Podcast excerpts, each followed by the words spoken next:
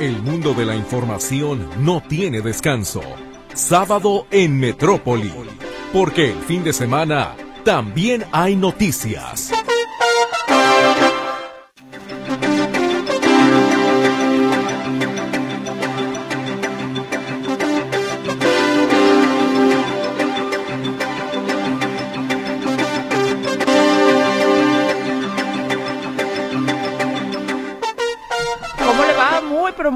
Días. Aquí estamos con usted, todo el equipo de Sábado en Metrópoli, esperando que tenga un gran fin de semana.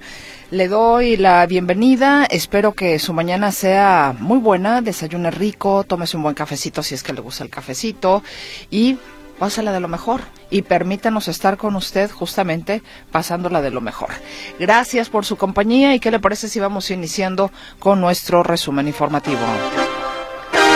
Los reportes sobre incendios forestales en la zona contigua al estadio Akron y el Bajío corresponden a quemas controladas, como preparativos para la próxima temporada de estiaje, aseguran bomberos.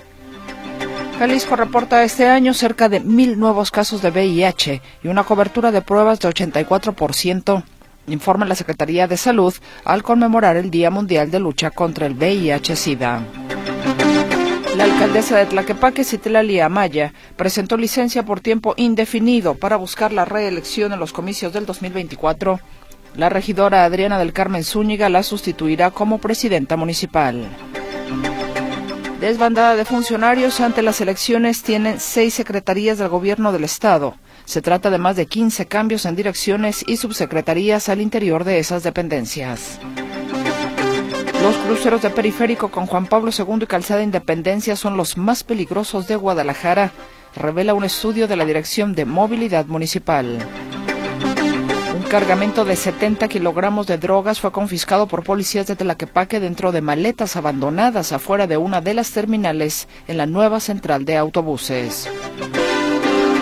El capo del cártel de Jalisco Nueva Generación, Juan Carlos Pizano, el CR, detenido en el municipio de Tapalpa la semana pasada, fue vinculado por cinco delitos, entre ellos delincuencia organizada y homicidio. En noticias nacionales, el gobierno federal, la iniciativa privada y el sector obrero acordaron un aumento de 20% a los salarios mínimos para el 2024. Será de 248 pesos con 93 centavos diarios. El Senado recibió la segunda terna que envió el presidente Andrés Manuel López Obrador para elegir a una nueva ministra de la Suprema Corte de Justicia de la Nación.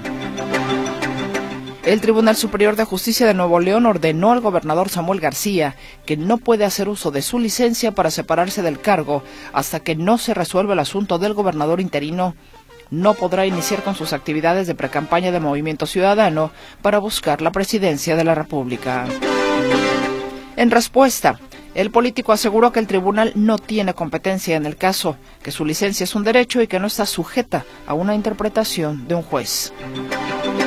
Este viernes fue inaugurado el Aeropuerto Internacional de Tulum Quintana Roo, que es operado por la Secretaría de la Defensa Nacional. Atenderá a 5.5 millones de viajeros anualmente. En noticias internacionales, Israel reanudó los bombardeos de la franja de Gaza tras la expiración de una tregua de una semana con Hamas, con un balance provisorio de casi 180 muertos, según el movimiento islamista en el poder en ese territorio palestino. Un recluso que paga su condena en la prisión federal de Tucson en Estados Unidos fue acusado de apuñalar más de 20 veces a Derek Chauvin, el ex policía declarado culpable de asesinar al afroamericano George Floyd en 2020. Los republicanos del Senado pidieron al presidente demócrata Joe Biden que restrinja los viajes entre Estados Unidos y China en respuesta al aumento de las infecciones respiratorias entre los niños en aquella nación asiática. Texas sufre revés legal en su batalla en torno a las boyas instaladas en el Río Grande, en la frontera sur de Estados Unidos, cuando un panel de jueces dejó en pie la orden de un magistrado federal de retirar la barrera de 300 metros.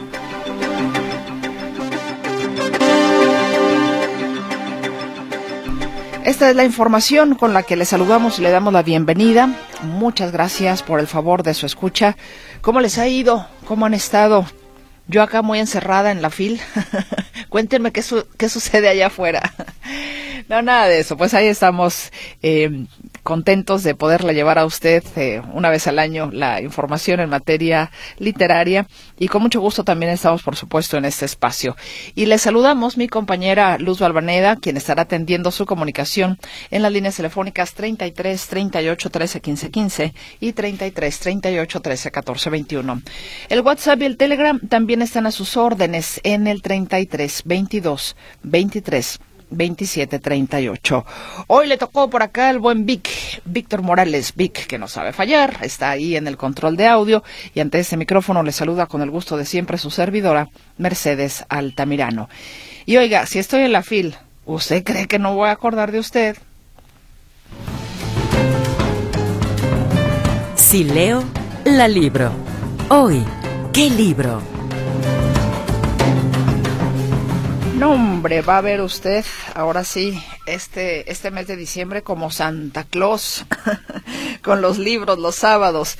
Y fíjese que el día de hoy le traigo esta propuesta de una novela de Mónica Castellanos. Mónica Castellanos es de Monterrey, Nuevo León. Ella es egresada del Instituto Superior de Cultura y Arte de Monterrey. Es cofundadora de la editorial 42 Líneas, del Centro de Estudios Familiares y Sociales y es conferencista.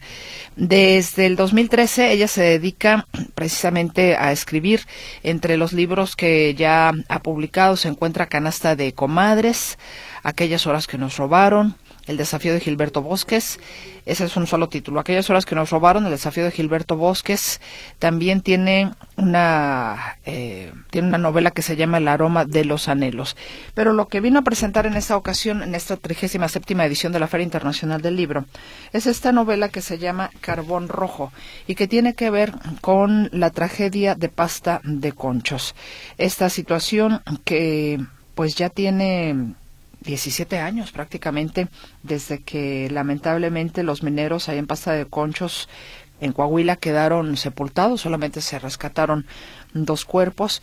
Y resulta que eh, en realidad no hace mucho Mónica Castellanos empieza a interesar en el tema de las mujeres, de las esposas de los mineros que quedaron ahí, de las madres de algunos de los mineros que quedaron ahí enterrados, para, y se da cuenta pues de que estas mujeres siguen luchando, siguen buscando que se ahora sí pues, quieren ver a sus o quieren darles ahora sí cristiana sepultura o quieren hacer o tener o tener la certeza de los restos de sus familiares.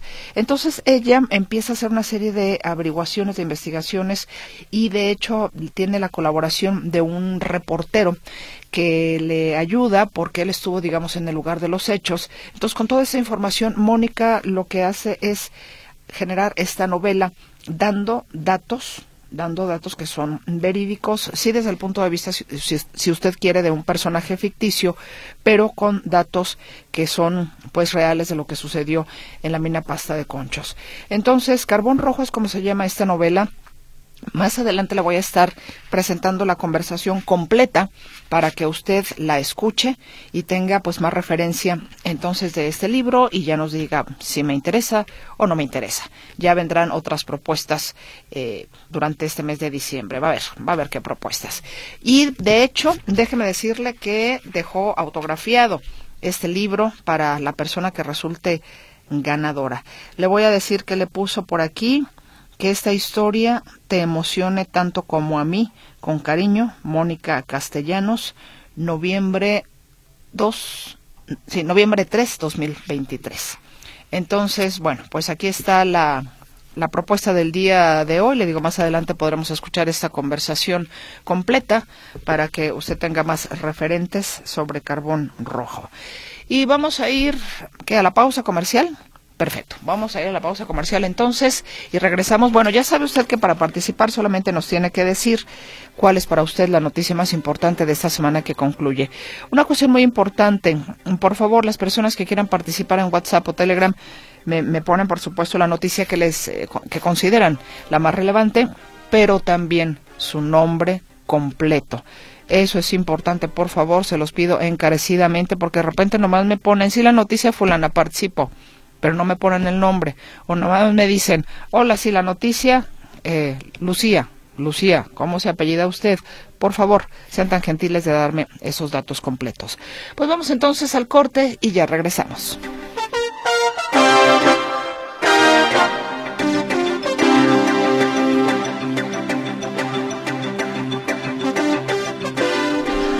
Regresamos con usted para empezar ahora sí que a desmenuzar la información y saludo con mucho gusto a mi compañero Arturo García Caudillo allá en la Ciudad de México. Arturo, ¿cómo estás? Muy buenos días, qué gusto me da saludarte. ¿Qué tal, Mercedes? ¿Cómo están, amigos? Me da eh, gusto saludarles. Qué noche la que deben haber pasado ayer en Monterrey, ahí justamente en el centro de la capital regimontana, cuando pues eh, se esperaba que tomara posesión el eh, nuevo gobernador o el gobernador interino designado por el Congreso Estatal. Ya habían sido tomadas las instalaciones por eh, policías estatales eh, al, bajo el mando del gobernador que había pedido licencia y que para que se la concedieran había tenido que recurrir al Tribunal Electoral porque el Congreso no se la había otorgado y entonces eh, pues eh, de repente eh, cuando vio que iba a quedar al mando alguien que no le gustaba pues decidió imponer a su mano derecha y entonces pues ya habían ingresado al edificio de gobierno y pues nada que ya también llegó o ya había llegado o estaba llegando el, nuevo eh, titular designado por el Congreso y entonces pues viene una resolución de la Suprema Corte de Justicia de la Nación en la que dice que tiene que tomar posesión eh, sí o sí eh, a quien designó el Congreso. Y entonces como no le gustó esta decisión al gobernador Samuel García que por andar queriendo convertirse en candidato a la presidencia de la República por Movimiento Ciudadano, pues estaba dejando todo este desbarajuste, eh, terminó diciendo, pues saben qué, siempre no quiero la licencia y me quedo gobernando y se quedó encerrado junto con toda su gente eh, y con la orden de que los policías estatales no eh, no dejaran pasar a nadie. Y el que sí logró pasar fue el, pues el al que había designado como eh, eh, interino, como gobernador interino del Congreso Estatal, y solamente para que ni lo recibieran, simplemente le dieron la notificación de que ya había publicado en el diario oficial del Estado, en el periódico oficial del Estado, eh, el, gobernador Samuel García, que siempre no se iba y que se va a quedar gobernando el Estado de Nuevo León. Vaya noche, repito, la que deben haber pasado, eh, sorprendiendo a propios extraños, extraños y particularmente esta orden de la Suprema Corte que llegó unos minutos antes de que se cumpliera el momento en el que tenía que eh, ya tomar posesión del cargo el, nuevo eh, o el gobernador interino. Una situación compleja que acá en la Ciudad de México ya estaban analizando como con la posibilidad de que el propio Senado de la República tuviera que intervenir, porque dado que no se estaban respetando las decisiones de judiciales, pues iba a ser necesario que la propia eh, autoridad federada, en este caso el Senado de la República, que pues es la representación de las 32 entidades federativas, eh, tuviera que intervenir para decidir qué era lo que pasaba con el gobierno de Nuevo León. Pues bueno, parece que se queda Samuel García, al menos así fue como nos amanecimos. Y le habíamos preguntado justamente eso a Ricardo Monreal, senador eh, de la República, que fuera presidente de la Junta de Coordinación Política, coordinador de Morena, hasta antes de también querer ser eh, candidato a la presidencia de la República. Eh, había solicitado permiso junto con las otras corcholatas y luego finalmente regresó y regresó ahora para un proceso eh, también que ha sido complicado, como es el de designar a un ministro, o en este caso ministra de la Suprema Corte de Justicia de la Nación, ah, y ayer el presidente Andrés Manuel López Obrador, luego que el Senado de la República rechazara su primera terna, emitió una nueva, una segunda terna, de la cual tendrá que salir sí o sí eh, la nueva ministra, y propuso a mm, una defensora de derechos humanos que trabaja en la Secretaría de Cultura, eh, de Cruz, eh, quien pues con este perfil de derechos humanos sería probablemente una, o es probablemente una muy buena candidata a la Suprema Corte de Justicia de la Nación. Pero ¿qué es lo que ocurre con ella?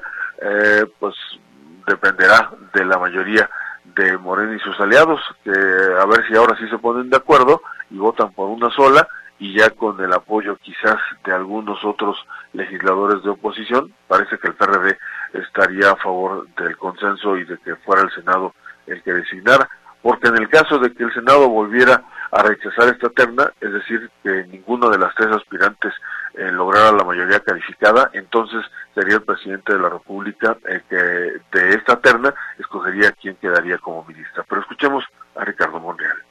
Yo sí creo que podemos lograrlo, hay que tener capacidad para eh, la construcción de acuerdos, en este caso el nombramiento de una ministra de la Corte es clave y yo espero que sí lo logremos. ¿Cuál es el perfil que le Es un perfil profesional, es una persona que cumple con los requisitos que la Constitución se añala y yo no la conozco, pero vi su currículum y es una mujer que, de acuerdo con su currículum, ha sido honesta, ha desempeñado distintos cargos con prestigio, no se le conoce ningún acto irregular y todos los requisitos que la Constitución previene los cumple. Tiene un perfil de derechos humanos. Todo es indispensable en la Corte y creo que ese perfil puede enriquecer como el de las otras dos. Yo estoy tranquilo con cualquiera de las tres. Vamos a esperar el miércoles. ¿Usted llamaría a los que de su bancada y de los aliados a votar por una sola candidata, no No, no, no. Vamos a esperar porque cada voto es libre. Aquí no son votos corporativos.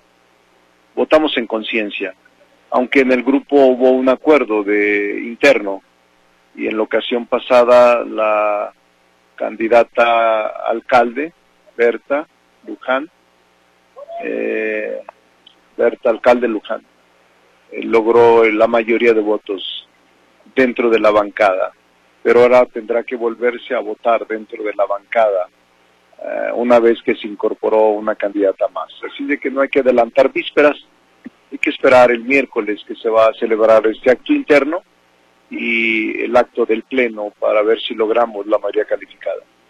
Así es que el lunes estará compareciendo ante la comisión, las Comisiones Unidas de Justicia y Estudios Legislativos, eh, Herendira Cruz, que es la tercera nueva o, la nueva integrante de esta terna, eh, que, de la cual buscan que salga la nueva ministra de la Corte. Las otras dos, Lenia Batres Guadarrama y Berta Alcalde Luján, eh, ya comparecieron, así es que no hay necesidad. Será entonces solamente Herendira la que estará compareciendo el lunes.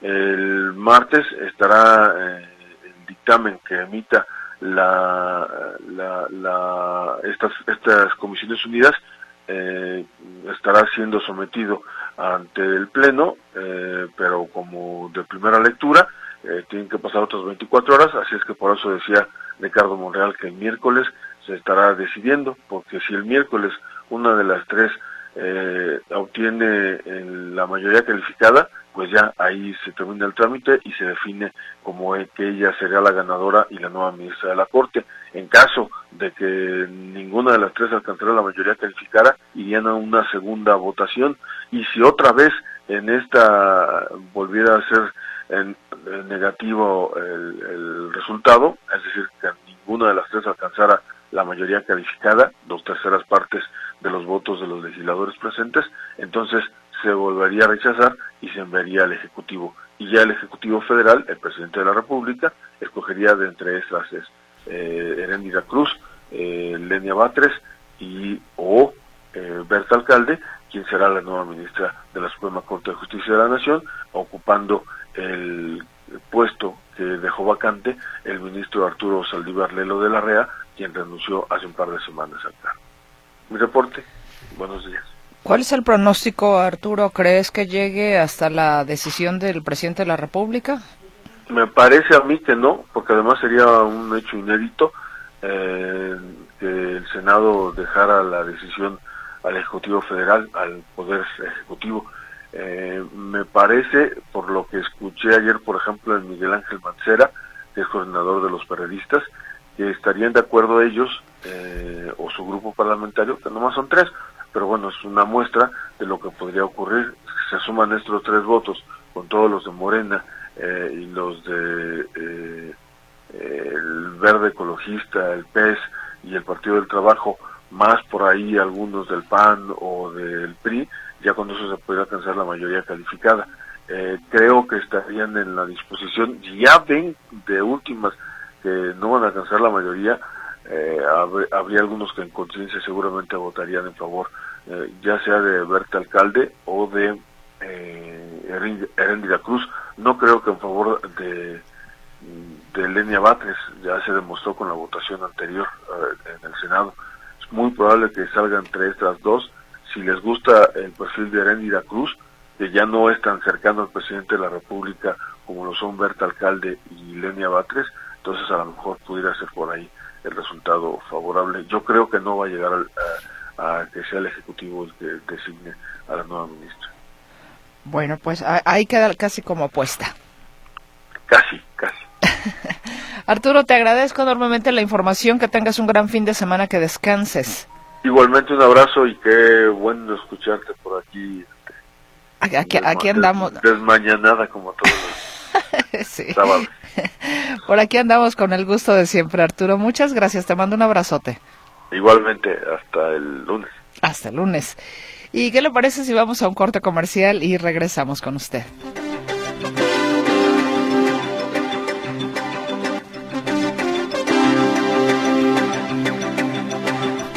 Mil gracias por su comunicación, por su participación, don Arturo Alonso. Muchísimas gracias por su comentario. Que usted tenga también un estupendo día. El Salvador Berni de Guistapas y Guatanejo nos dice, estoy de visita en Guadalajara, les estoy escuchando y me interesa visitar la FIL, pero no tengo folleto ni información. ¿Me puede decir qué libro presentarán hoy y mañana?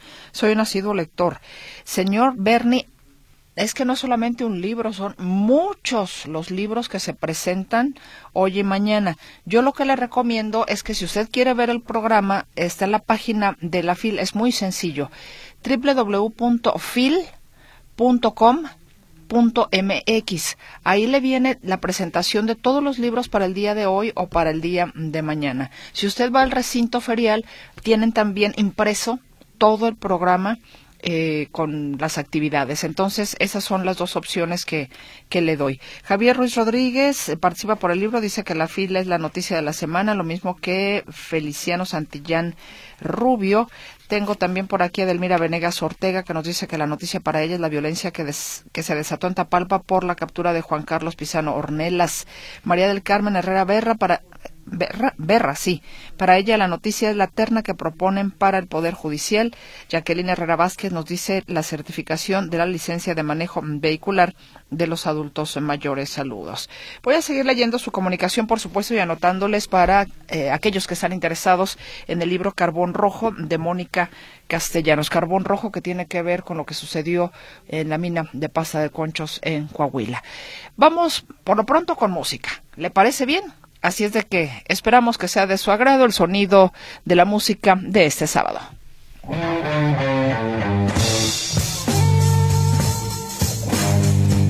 El 12 de octubre del 68 fue mi primera tocada cuando iniciaron los Juegos Olímpicos en México.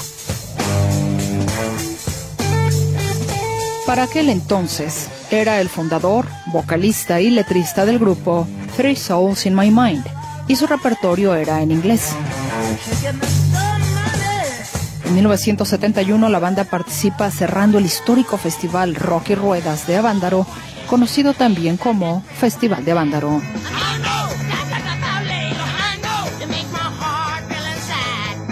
Vendría un cambio importante en la filosofía del grupo y mudan sus canciones al español y a temas urbanos, de rebeldía propia de su juventud y contra el gobierno.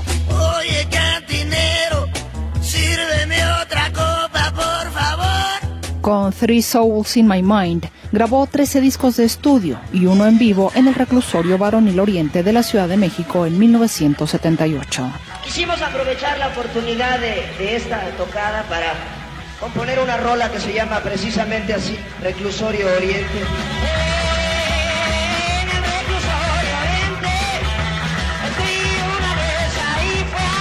El grupo se separa en 1984 por diferencias que tuvo con Carlos Aubogel, baterista y fundador también de la banda, quien se queda con los derechos del nombre Three Souls in My Mind. Y es entonces que su ex socio forma otra banda la que llamó El Tri. De esa manera iniciaba otro capítulo en su carrera, Alex Lora.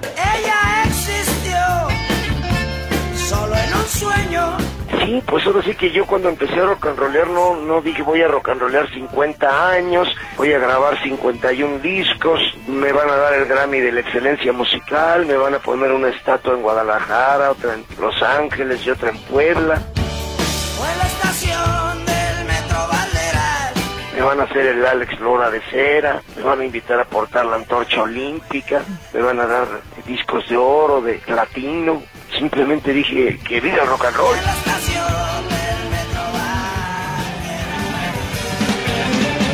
Él nació, qué sé yo, porque quiso el destino, porque quiso A mí me han dado muchos reconocimientos como intérprete, como el personaje, ¿verdad? Pero como compositor y que me reconozcan los grandes compositores de la sociedad, La vida es como un juego de. Como dice el maestro, del lugar donde se hace la música más bonita del mundo, pues es una super motivación y un privilegio. Pero es difícil, poder llegar.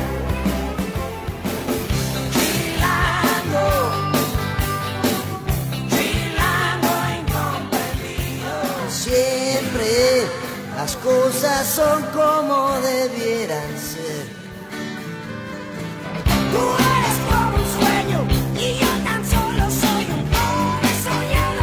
El rock and roll me ha dado la oportunidad de conocer personas, convivir con personas que jamás me hubiera imaginado. O sea, me ha dado la oportunidad de convivir con músicos, con atletas, con intelectuales que si no hubiera sido por el rock and roll nunca hubiera tenido la oportunidad de conocer. Con tu bendición.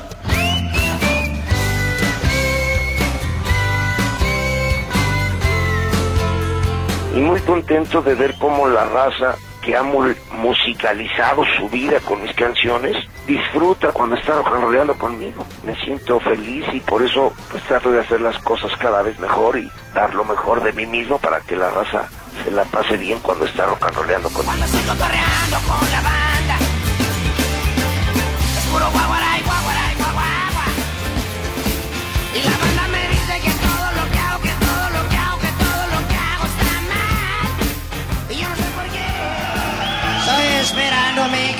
camión en la terminal de la Estoy esperando mi camión en la terminal de la El instrumento principal de la música del tri es el público con cualquier cantidad de tocadas que he hecho. Ahorita en este momento me siento mucho más capacitado para tocarlo que cuando empecé a rock and rollear. Ahorita me siento mucho más capacitado para involucrar a la raza a participar y a rock and rollear conmigo en el momento en el que estoy rock and rolleando. Cuando era niño mi jefa me dijo Quiero sentirme orgullosa de mi hijo Quiero que seas arquitecto o doctor O quizá llegues a senador Pues ya que estamos cantando y festejando, ¿por qué no cantamos aquella que dice... turu, turu, turu? Gracias a Dios las piedras rodando se encuentran Sí, porque el gritante del Tri de México, como se llama a sí mismo, lleva ya rodando 55 años con su banda. y lo que le falta todavía. Compartimos el mismo anhelo, compartimos el mismo cielo, compartimos el Y con ese deseo de seguir rodando por la vida, Alex Lora, nacido en Puebla el 2 de diciembre de 1952, festeja 71 años. Mamá, pon la grabadora porque está saliendo el tri en Metrópoli, mami. Y que viva el rock and roll. Y que te bendiga Dios, no hagas nada malo que no hiciera yo.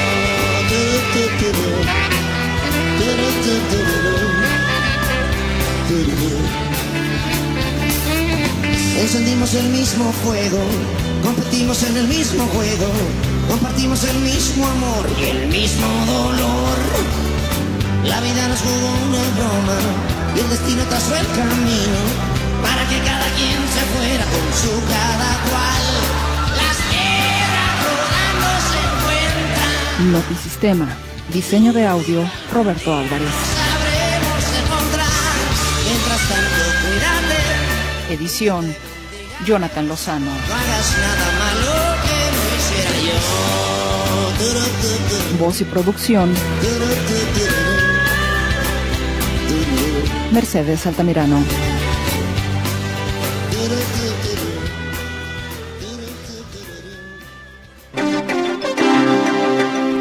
Le quiero compartir ahora la conversación precisamente sostenida con Mónica Castellanos. Ella es la autora de esta novela Carbón Rojo que tiene que ver con la tragedia en pasta de conchos.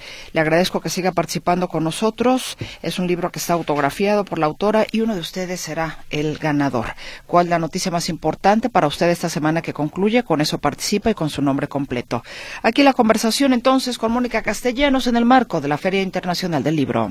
Hubo un trágico acontecimiento en el año 2006 que seguramente muchos de ustedes, amigos radioescuchas, recuerdan, porque fue una verdadera tragedia. Ha pasado desde entonces, desde el 2006 al, a este 2023, si no me equivoco, 17 años, y no ha habido quien dé respuesta de rescatar los cuerpos de aquellos 65 mineros en pasta de conchos, que solamente dos fueron rescatados. Usted recordará seguramente esa tragedia. Pues bien, esta situación, Mónica Castellanos se dio a la tarea de indagar lo que tiempo después habían padecido particularmente las mujeres, que son las que estuvieron detrás de gobiernos, detrás de quien pudiera ayudarles precisamente a sacar los cuerpos. Inclusive hay una promesa del presidente Andrés Manuel López Obrador que dijo que iba a sacar los cuerpos, que era una deuda que había precisamente con las familias y hasta el momento no ha sucedido nada. Esta novela que nos presenta Mónica Castellanos en esta ocasión, Carbón Rojo, habla justamente de este tema, pero qué mejor que sea la propia Mónica que nos dé más detalles al respecto y yo, Mónica, le agradezco infinitamente este, estos minutos para Radio Metrópoli. ¿Cómo está? Pues muy contenta, Mercedes, de estar aquí con ustedes y con quienes nos están escuchando. Efectivamente, esto que mencionas de este accidente tan tremendo que hubo en, la, eh, en el 2006, donde pues todos estos hombres jóvenes, muchos de ellos, algunos casi niños, eh, perdieron la vida. Y sobre las condiciones de trabajo que propiciaron que esta situación se diera, porque no cumplieron las normas que se establecían por la Secretaría de Trabajo, estas nombres, no, normas que se habían violado, y, y por lo que eh, podemos decir que no fue un accidente, sino que es un siniestro. Entonces, Carbón Rojo, que es mi nueva novela, publicada por el sello Hachette Literatura, eh, entrelaza, además de esta tragedia, la historia de Carmina, que es una mujer que carga muchos rencores por situaciones familiares. Es una mujer que borda en un mantel los nombres de quienes se quiere vengar. Y por otro lado tenemos la historia de un reportero que es ah, inspirado este personaje en un reportero de Monterrey que cuando estaba investigando esta historia él me hizo favor de facilitarme todas sus entrevistas, todas sus fotografías, porque él me comentaba, me dijo, Mónica, yo me hice con pasta de conchos y cada año regreso y cada año estoy ahí viendo a las viudas, viendo a las esposas, viendo a las mujeres, a las hijas, a las madres que todavía están ahí esperando que les devuelvan los cuerpos de, los que son suyos. ¿Cuándo se interesa particularmente usted en el tema, Mónica? Fíjate que empieza cuando una prima me platica una historia familiar. Ella que me comentaba que a un bisabuelo había sido propietario de unas tierras muy vastas en Rosita, Coahuila, que es donde se desarrolla la novela y es la zona carbonífera de México. De ahí se extrae el 90% del carbón que en México consumimos. Y me dijo que esas tierras que habían poseído fueron, las perdieron de manera muy violenta. Y en ese momento, a mí me hizo el clic con el accidente de pasta de conchos y me dijo, precisamente esas tierras. Y de ahí es el detonador, Mercedes, para documentarme. Eh, le eh, llamé al cronista de Rosita Coahuila y verifiqué que la historia era tal cual como me la estaban contando. Y de ahí es de donde surge entonces el- la inquietud por esta novela. ¿Por qué hacerlo bajo el género de novela y no como un trabajo de investigación periodística? Fíjate que originalmente Carbón Rojo era un híbrido entre la narrativa, la crónica eh, periodística y el testimonio de los eh, mineros que lograron sobrevivir. Pero cuando la Dial era los primeros editores, cuando la las primeras personas, este, los lectores beta, eh, la leyeron, todos coincidieron en que el personaje de Carmina, que es un personaje que está inspirado, eh, bueno, no inspirado, pero que surge en un momento de mi vida cuando mi mamá se pone muy malita, la internamos en cuidados intensivos y finalmente fallece. La este, cremamos y estaba en una urna. Y tiempo después, pues yo iba con ella, platicaba con ella y dije, ah, este personaje que, o sea, como que todo coincidió en los momentos un personaje que hable con los muertos, que hable con sus muertos. Entonces Carmina es este personaje que habla con, con su mamá, este, que habla después con su hermana, que también muere y que detona la, toda la trama. Eh, son, ah, tuvo más peso. Y dije, ¿por qué hacer que la novela, este, o sea, por qué meterla con calzador en una historia donde la mujer, este personaje, se está llevando ya de por sí la historia? Entonces, Pasta de Conchos es el marco, es el ambiente, es su historia, pero también es sobre todo la historia de esta mujer y de las otras mujeres, que han sido mujeres que son esposas o hijas o hermanas de mineros y que han estado silenciadas, siempre reducidas al hogar, a la cocina, al cuidado de los hijos, que es una cosa muy buena, pero sin embargo, a partir de pasta de conchos, esas mujeres cambiaron completamente y fueron eh, miembros aguerridos de una sociedad que se revela, que dice no, o sea, nosotros queremos justicia para ellos. Y se mueven con la Comisión de Derechos Humanos y empiezan a levantar documentos y a tener quejas y exigir no nada más indemnizaciones, sino lo que ellas más quieren, que es que la mina no se convierta en un cementerio, sino ellas quieren los cuerpos de los suyos. Mónica, a pesar de, digo, el hecho de que sea novela no significa que no haya datos efectivamente reales, de acuerdo a lo que, a toda la información que usted ha podido recopilar. Son 17 años, es, es, es muchísimo.